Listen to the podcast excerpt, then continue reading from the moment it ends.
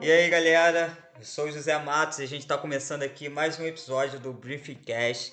Hoje, não só com um convidado, mas com uma pessoa que atualmente está fazendo parte da nossa equipe, que chegou logo no primeiro episódio, ouviu e falou: pô, quero, quero de alguma forma é, chegar junto para agregar. E o nome dele é Gabriel. Eu vou passar a voz aqui para ele, para ele se apresentar um pouquinho mais e falar um pouco mais da experiência dele, que qual é a proposta para ele dentro desse canal para de alguma forma agregar.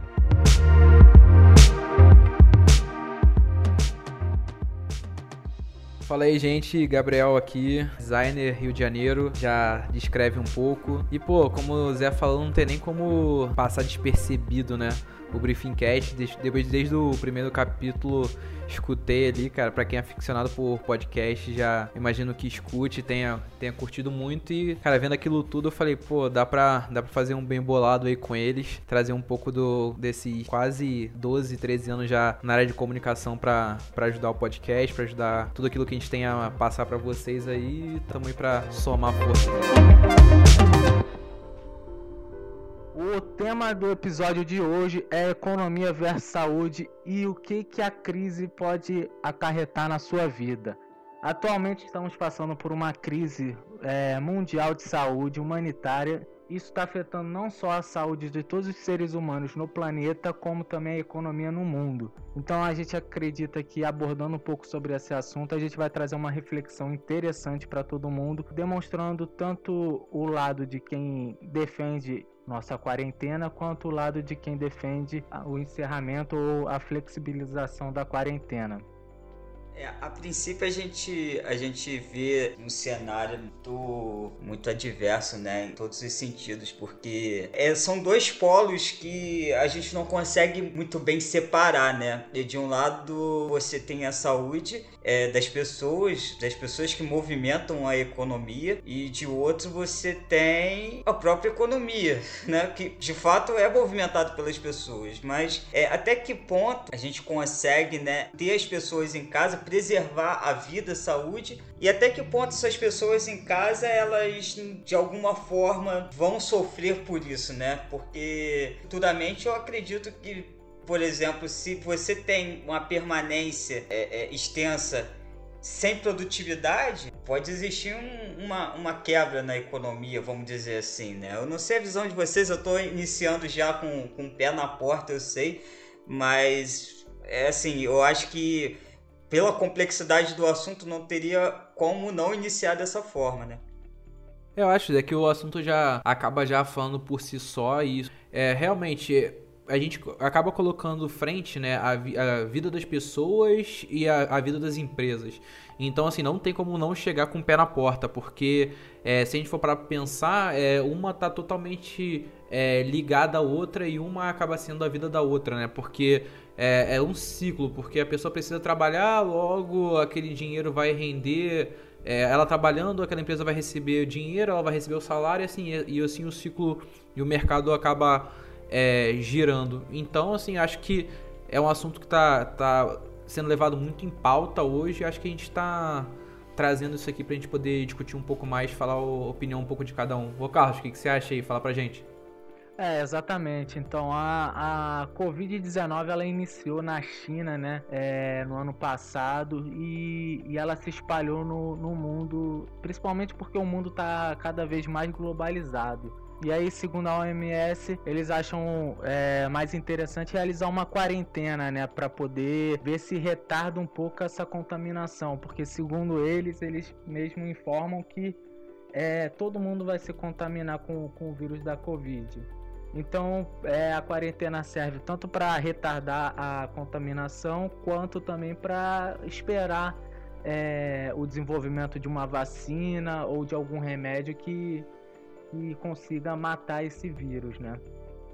No âmbito da saúde, né, como você bem colocou aí, é bem nesse sentido mesmo. Caso as pessoas, muito, eu vejo muitas pessoas falando, ah, quarentena, eu não vou pegar a doença e tudo. Não, na verdade, a doença ela vai se disseminar, as pessoas vão se infectar com a, com a doença, em um determinado momento vai acontecer isso, né? Porém, o que acontece? A quarentena é para exatamente você dar uma folga, né, para os hospitais, para o sistema de saúde do país. Porque você imagina, todo mundo sai, todo mundo toca a vida normal né? E a doença tem, até o momento você não tem uma cura para ela, você não tem uma vacina, você não tem um medicamento. Antes você tinha um grupo de risco, hoje você já não tem um grupo de risco. Ou seja, você vê uma incerteza dentre o vírus que ele vem se espalhando, né? Então, qual seria a melhor saída? Pô, vamos deixar as pessoas em casa, a disseminação da doença ela vai ser menor, consequentemente, o sistema de, a gente vai conseguir desafogar o sistema de saúde e vai dar um tempo para a gente tentar tentar avançar nas pesquisas e desenvolver algum tipo de medicamento ou vacina, né?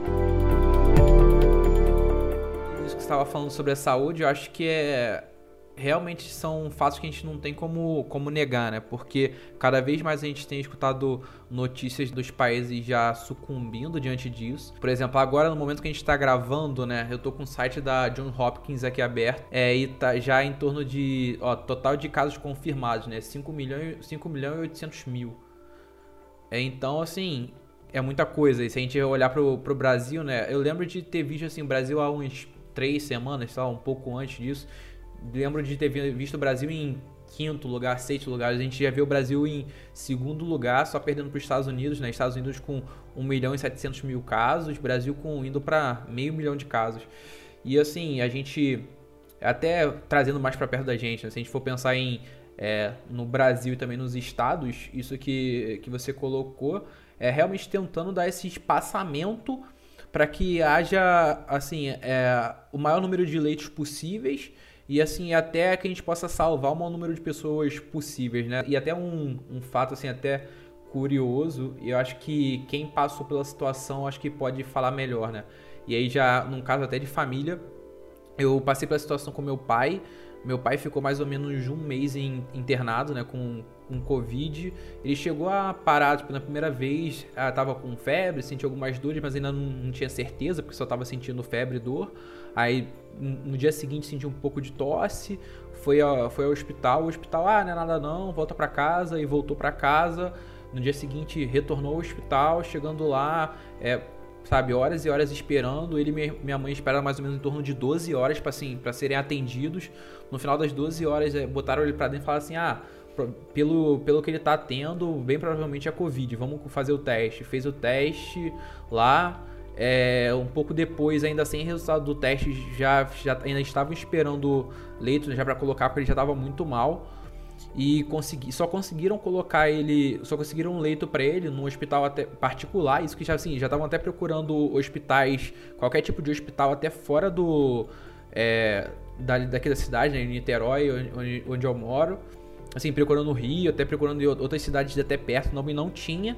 E aí no hospital que ele foi, um senhor tinha acabado de falecer, assim, foi, eu acho que foi só o tempo dele meio que higienizarem lá é, o leito todo da UTI, meu pai já subiu e nisso aí ele ficou mais ou menos, acho que uns 20, 20 e poucos dias na, sabe, entre UTI, CTI e quarto, sabe, até nessa coisa toda com, com a Covid.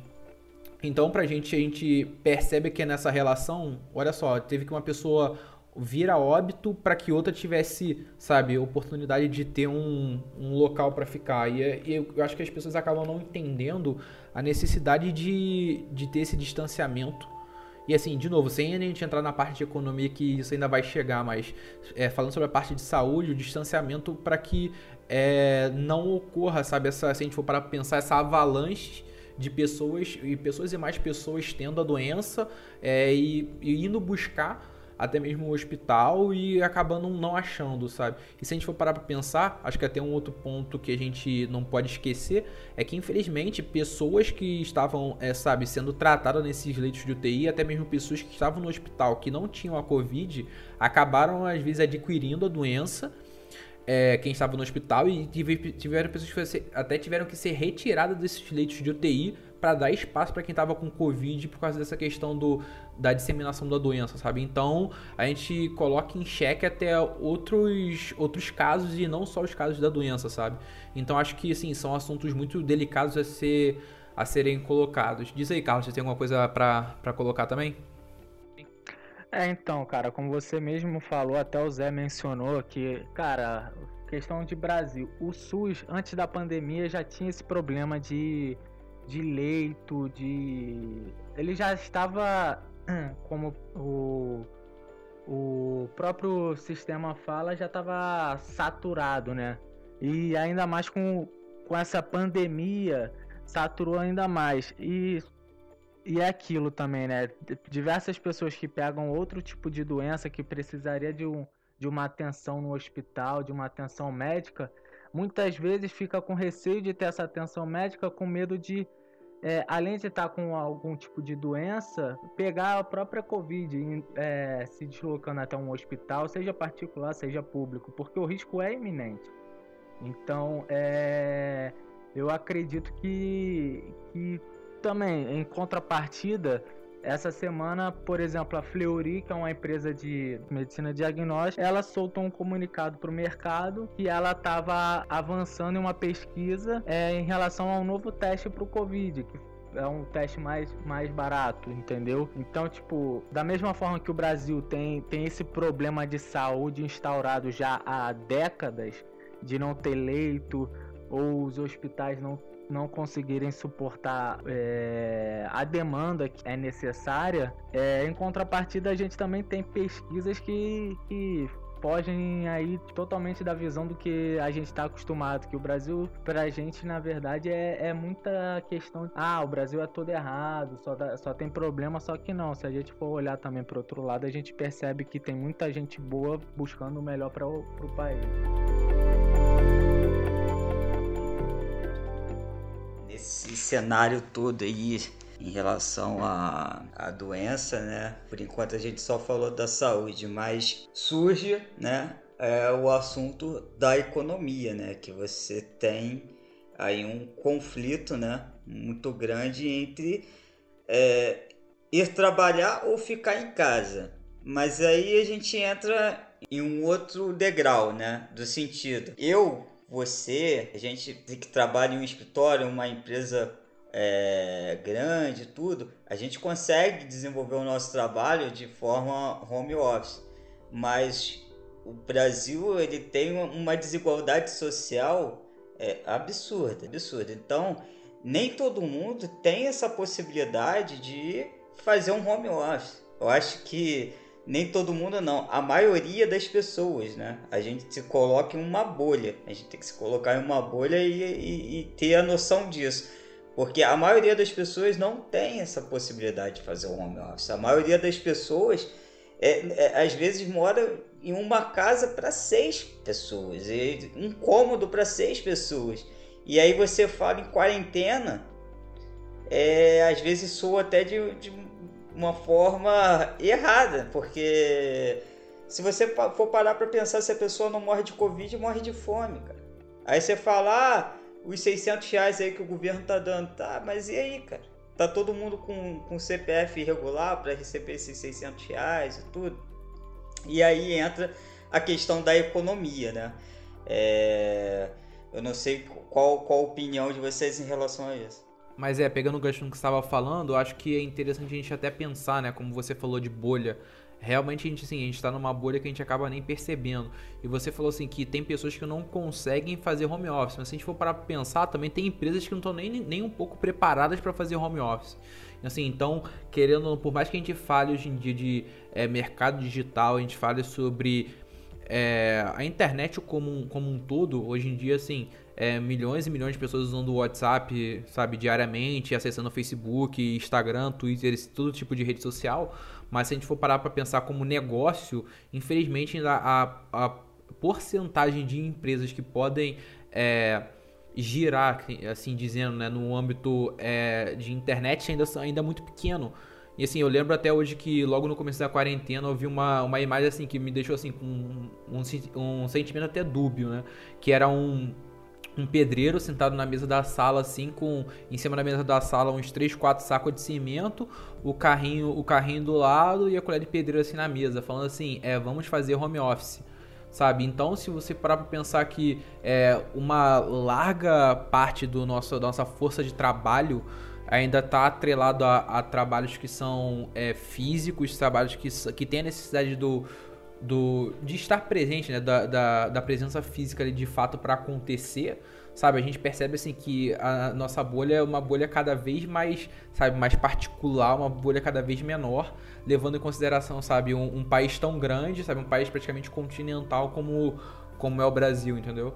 Isso que você falou de, de pessoas fazendo, sabe, quarentena em, de seis pessoas, cara, isso, realmente, isso é, isso é de fato. E se a gente for para pensar, tem pessoa que mora hoje em dia em apartamento de, sei lá, 20 e poucos metros quadrados, sabe? Até menos que isso. Até porque 20 e poucos metros quadrados tem lugares que isso aí é luxo, sabe? Então, imagina 4, 5 pessoas morando nessa realidade. Isso gente sem ir para um outro âmbito que seria se a gente pensar nas comunidades, nas favelas, assim, que isso aí não pode nem ser, ser falado e infelizmente tem sido esquecido por, por muitas empresas. Mas também só um outro adendo que a gente não pode esquecer também é exaltar as que estão fazendo, sabe, um, um trabalho legal. A ONG é, Rio de Paz, do é, jornalista, ativista de até e também pastor é, Antônio Carlos Costa, aqui no Rio eles conseguiram uma, uma parceria né, com o Burger King e também com, se eu não me engano, com algum desses cartões de, de alimentação. Eles distribuíram uma quantidade X de hambúrgueres lá pro, de refeições para o pessoal da, das favelas lá, que eles fazem o trabalho da Rio de Paz e também distribuir esses cartões, sabe? Então a gente já começa a reparar que é, é um gap muito grande, essas pessoas das comunidades das favelas, mas assim, e graças a Deus tem gente olhando por essas pessoas, sabe? Tem empresas já é, se direcionando e escolhendo. É, assim, pô, se eu tiver que ajudar, eu vou ajudar esse aqui, porque esse aqui realmente é o, é o mais desprovido, sabe? Carlos, e aí o que, que você, você pode colocar pra gente também? É, cara, realmente, eu, eu acredito que, que é, falando economicamente da nossa situação, existem diversas vertentes. Existe a vertente que o próprio José Matos ele mencionou é, das pessoas que, é, por vezes, moram seis pessoas num, num cômodo só. É, existem as pessoas na, nas comunidades. E, cara, tipo, é, trazendo um dado do, do próprio Sebrae, é, é, mais de 50% da, da, mão de obra é gerida pelo micro e pequeno empreendedor. E muitas vezes esse micro e pequeno empreendedor ele não, não procurou é, guardar dinheiro para uma eventual crise ou algum eventual problema. Então, nesse exato momento, ele, ele não pensa na saúde. Não pensa, ah, eu vou pegar Covid. Ele pensa em botar comida na mesa. Ele pensa que ele tem que abrir o comércio dele, ele tem que prestar o serviço dele para poder é, trazer comida para a mesa para a família dele. E aí que mora o perigo, por quê? Porque ou a pessoa, é, como o Zé mesmo falou, ou a pessoa morre pela Covid ou a pessoa morre de fome. O que, que ela vai preferir? Muitas vezes ela prefere morrer pelo Covid do que morrer de fome, ver a família dele morrer de fome, desse empresário, entendeu? E e claro que temos várias, várias situações, várias empresas, como, é, como mencionado também, que, que tem estrutura o suficiente para manter os empregados em home office.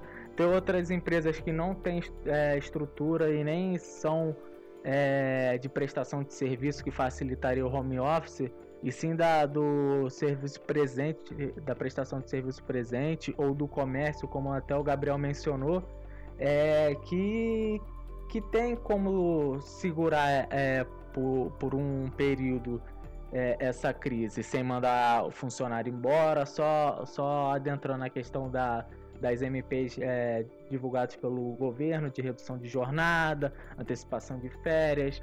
Porém, a maioria das empresas não tem isso, então a maioria das pessoas vão para fora, vão, vão ser mandadas embora. E aí que, que mora o perigo, porque se a pessoa não tem emprego, não tem de onde tirar a renda, ela não pode sair de casa porque é, tem a quarentena. Da onde que ela vai tirar o sustento? Da onde que ela vai conseguir um alimento? Aí entra a questão que o próprio Gabriel falou, que tem é, ONGs, empresas que estão pensando nessas pessoas. Então, é, não adianta nada a gente se fechar na nossa bolha, como o próprio Zé falou, e esquecer do resto. Falar assim, ah não, tem que ficar em quarentena, não pode sair, é, não pode abrir comércio, não pode nada e tal. Que, é, que você não, não tá na pele da outra pessoa, entendeu? E aí mora outra questão também. É que é uma percepção minha. Eu, eu raramente saio de casa, mas quando eu saio de casa para comprar algum alimento, eu, eu percebo que é um problema cultural do brasileiro de, da questão da máscara. Você vê muitos brasileiros utilizando a máscara, mas no queixo, para proteger o queixo, para proteger o pescoço. Tem pessoas que andam com a máscara na mão. Cara, é uma questão de cidadania, você respeitar o próximo, entendeu? Se você não acredita na doença, pelo menos respeite o próximo, entendeu? Que acredita que tem receio de, de pegar a, o Covid. E, e, entra também no mérito da, de, da pessoa ter ser a, a, única forma de sustento de uma família, sei lá, uma mãe com seis crianças e a mãe pegar pegar covid, como que ela vai trazer sustento para as crianças? Sim, e Carlos, assim, acho que ainda vale a gente fazer um adendo ainda nisso, né? Que eu acho que, de novo, voltando ao que eu tinha falado, que acho que quem realmente passou pela doença na família ou teve alguma pessoa assim que que acabou sofrendo pode falar muitas vezes com acaba grande parte das vezes falando com mais sentimentalismo, assim, se eu posso usar essa palavra, não sei, é assim de uma forma assim mais é, com mais ávida da, sobre a situação, assim até porque como você falou, tipo, imagina uma mãe que às vezes é, de repente, ela é empregada doméstica, sabe, tem seis filhos e tem que, sabe, tem que colocar a comida na mesa. E aí, como é que vai ser? E eu acho que, como você falou, uma questão de, de cidadania, mas principalmente, sabe, de é, olhar para o outro. Eu acho que, infelizmente, uma coisa que a gente tem perdido cada vez mais é essa coisa do, do olhar para o outro, que é, às vezes a gente reclama tanto, né? Ah, porque o SUS é assim, o SUS é assado, mas caramba, será que você parou para olhar para o SUS agora? Porque se o SUS fosse tão ruim assim, não teria tanta gente lá trabalhando, sabe? Não teria tanta gente lá colocando a própria vida em risco para estar tá, é, ajudando, sabe? Para estar tá, de repente é, tratando o seu, o seu parente. Eu acho que assim é assunto até para um, pra um outro cast também, mas se a gente for pensar né, na lei, acho que se não me engano de 5 ou 6 graus, todo mundo pode assim, pode se ter até 5 ou 6 graus de outra pessoa no mundo.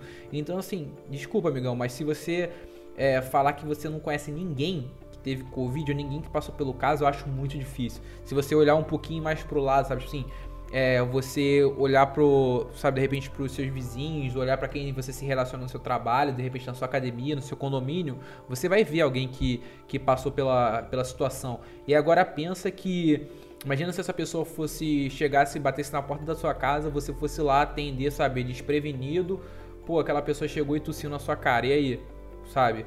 Então, assim, é, é meio esdrúxulo até, até dar esse exemplo, mas a gente tem que pensar que é, usar a máscara é também por amor ao próximo, sabe? Assim, pensando como da questão de cidadania, pensando como uma sociedade, e às vezes a gente acaba até é, criticando muito o oriental por causa disso e daquilo, mas é, eles entendem muito bem essa noção, sabe? Isso eu acho que é um fato que a gente tem que é, sempre bater uma coisa que, se, que, assim, que tem que ficar marcada pra gente. Sim, pô, com certeza. Eu acho que para algumas pessoas, como a gente tá, vem, vem falando aqui, né? Para algumas pessoas é necessário a pessoa sair de casa. A pessoa precisa ir na rua, precisa fazer dinheiro de alguma forma. Porque senão não, tem como viver sem dinheiro, porra. Aí a pessoa chega e fala assim: ah, não, mas o governo tá, tá, tá ajudando. Cara, o governo tá ajudando? Tá ajudando mas está ajudando quem está com CPF regular. Se você pegar aí é, quantas pessoas ainda está em análise para esse dinheiro cair, é um, é um monte. É um monte, né? é uma, não é duas, é um monte. Então, e, e nesse tempo que está em análise, o que, que a pessoa está comendo? E aí eu vou levantar agora uma outra questão aí, né, que, que seria mais para a gente pensar assim é, daqui assim para frente, né? Até que ponto é, assim, a gente já vê uma flexibilização lá fora, né? Alguns países europeus é, a doença já passou, na própria, na própria China passou, e você vê que tá lá, você tem pode surgir uma segunda onda, né? Enfim, vir, voltar a, a, essa questão da, da infecção. Aqui no Brasil, como a gente não tem teste para todo mundo, é, alguns dados estatísticos eles, eles têm, eles podem apresentar assim muita, muita variação. Dizem até de 50 vezes, né? Então você imagina aí que hoje, é, não sei, tem, tem tá quantos mortos? Eu não, eu não deixei até de acompanhar isso, mas eu acredito que seja uns, por volta de uns 13 mil. Hoje eu vi que 1.100 pessoas morreram hoje. Então você imagina que se esses dados estatísticos. 26 mil mortos, é. 26 mil? Então você, você imagina que esse cálculo ele pode variar 50 vezes a mais, né? Que é, que é o, o erro aí que o pessoal tá, tá colocando por não ter é, como você testar todo mundo. Então muita gente está morrendo, mas não, lá quando, quando faz o, o, o óbito, né? o, é, é, o médico coloca insuficiência respiratória, mas não de Covid.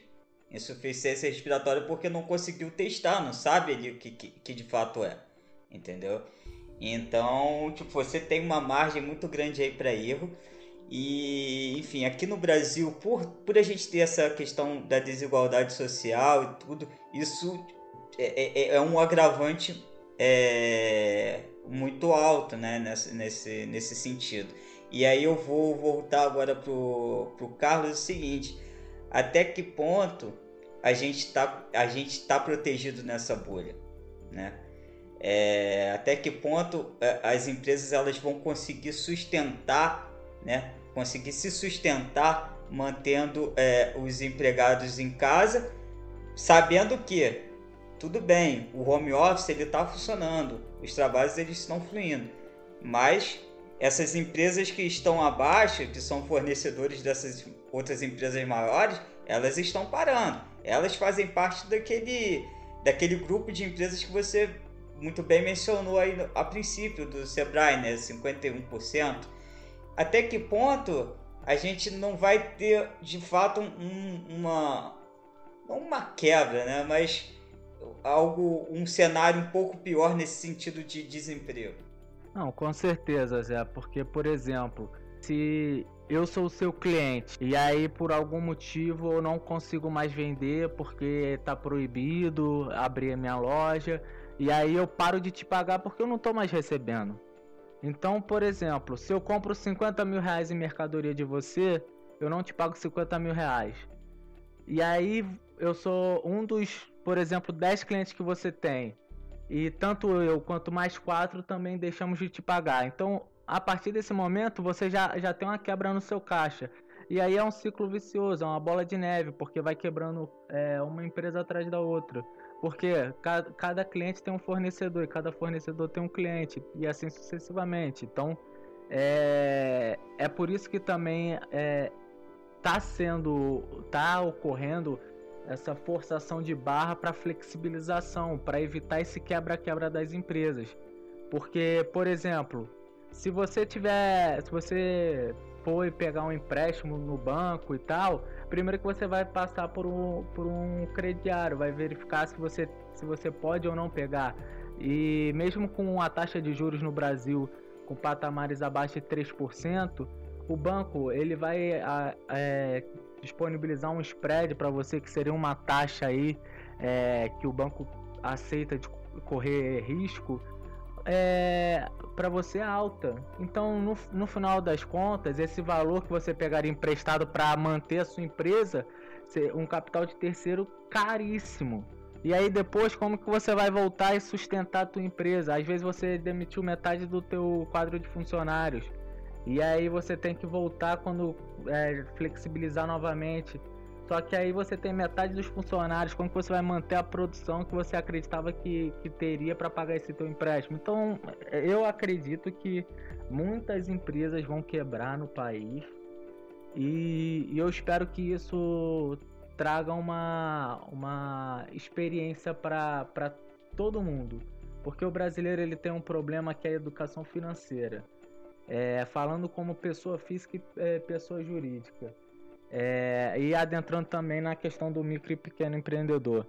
Se o micro e pequeno empreendedor tivesse uma educação financeira, ele com certeza estaria passando perrengue nessa crise. Mas ele saberia que ele teria dinheiro para manter o negócio dele. Se ele parasse e tirasse é, 10% do lucro da empresa é, e colocasse em, um, em, algum tipo de investimento com risco baixo, só para guardar aquele dinheiro, que, sabe até uma poupança do, do, do, de um banco grande, ele, ele teria um dinheirinho para sustentar a empresa dele, mesmo fechada, entendeu? E aí seria um novo começo para ele. Então, é, infelizmente, eu acredito que muitas empresas vão quebrar.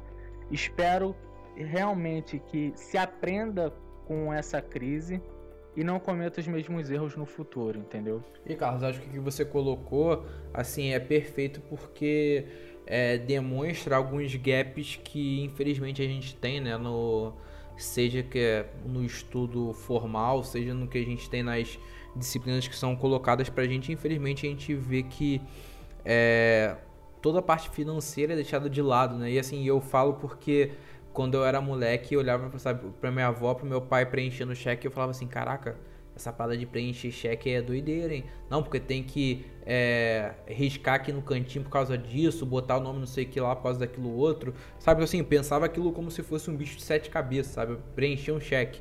Isso que a gente era moleque, a gente não aprendia isso. A gente no colégio a gente não aprende sobre, tipo assim, sobre gestão financeira. E se a gente for até para pensar, acho que é, indo um pouco, ah, se você não, você que está escutando a gente não concorda com isso no ensino, no ensino é, fundamental, ensino médio, ah, vamos supor, chega no ensino superior, é, pô, a maioria das, das, faculdades a gente vê que infelizmente não tem, na, não tem uma cadeira de é, finanças, sabe? E eu, eu falo assim até mesmo na minha área. Se eu posso contar na mão quantas são as faculdades de tipo de grande escalão hoje do nacionais que tem cadeira de finanças, sabe? E aí o cara sai um comunicador, um publicitário, ou até mesmo da, das outras áreas, jornalismo, rádio, da parte de rádio também, e o cara não tem nenhuma noção de, sabe, de finanças.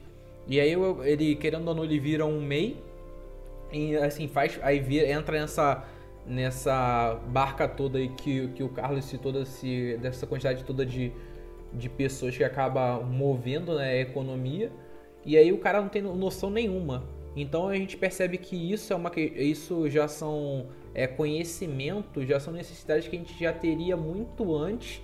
Só que é, acontece de, do fato da, da doença aparecer e ela demandar isso agora. Assim, o que eu mais fico pensando é como a gente vai reagir frente a isso. Assim, será que as pessoas vão buscar mais é, sobre é, finanças? Será que as pessoas vão, vão pensar mais nisso? E é interessante que a gente até é, conversou umas reuniões nossas mais cedo hoje de um grupo nosso de, de investimento e eu até comentava com o pessoal sobre o, sobre o Primo Rico falando da, do aumento de, de, de, busca, sabe, do conteúdo de, de finanças. Ele falou que 2019 assim, 2020 extrapolou, sabe, o CPM, né, o, o custo que ele recebe lá no AdSense dele, pô, em 2020 bateu um milhão e blau sabe, de reais recebidos por causa da busca de finanças. Mas tá bom. É, e aí, voltando um pouco que o Zé falou, será que mesmo essa busca sendo grande, mas ainda, é, será que ainda não é uma bolha isso? E a gente também até citou do número de CPFs hoje investindo na bolsa, mas mesmo assim, sabe, se a gente for pensar um milhão e meio de CPF investindo na bolsa com um país de mais ou menos 220 milhões, sabe, isso ainda está tão longe. Sabe, isso aí acho que ainda precisa aprender muito sobre finanças, não só sobre finanças, mas sobre outras coisas, mas como o fato que foi colocado aqui é finanças, acho que esse é, é um dos pontos. É, sim, com certeza. Eu acho que é, é um dos pontos importantes que provavelmente vão, vão ser levantados, né? Porque é, é cultural, cara. É um problema cultural mesmo. É do, do, do brasileiro de o, o, mercado informal aqui sempre foi sempre, sempre foi o, o, o, motor, né? Sempre, sempre, sempre. E aí você teve há, há, um tempo atrás aí a implementação do MEI que de certa forma formalizou esse, esse pessoal que estava que, que informal, né? Com certeza, como, como o Carlos falou, essa questão da, da educação financeira e como o Gabriel também falou, essa questão financeira, eu acho que a partir dessa, dessa quarentena, dessa, dessa, de toda essa pandemia aí que a gente está passando, é, muitas pautas vão ser levantadas para que esse esse, esse ensino seja implementado e é de, de fato algo assim de extrema relevância para a gente se desenvolver como, como um todo, como uma sociedade homogênea. Porque se hoje existe tanta desigualdade no Brasil, existe mais do que deveria existir, vamos botar assim, é porque muita gente não tem a menor educação financeira. É, exatamente, Zé. E por que, que a gente está vivendo esse impasse né, da economia versus a saúde? É... Eu acredito que o Brasil, ele, ele, ele, ele infelizmente, ele, ele não tem noção da potência mundial que, que ele pode se tornar, ou que ele poderia já ser. Porque a gente, conforme foi falado, o caso do da saúde pública no, no, no, país, que é, que é a que recebe o maior número de brasileiros para quando se tem algum problema de saúde, é, não suporta uma pandemia. E a gente está vendo isso na prática. Porém, é, com a quarentena, a gente vê pessoas, pessoas perdendo emprego, pessoas que é, são chefes numa, numa casa é, perdendo emprego, não conseguindo trazer um dinheiro para sua casa para poder é, buscar um alimento para sua família. E aí é aquele ditado, né? Se correr o bicho pega, se ficar o bicho come. Se você for pra rua, você corre risco de pegar o Covid. Se você parar de trabalhar, você morre de fome. E aí, como é que faz?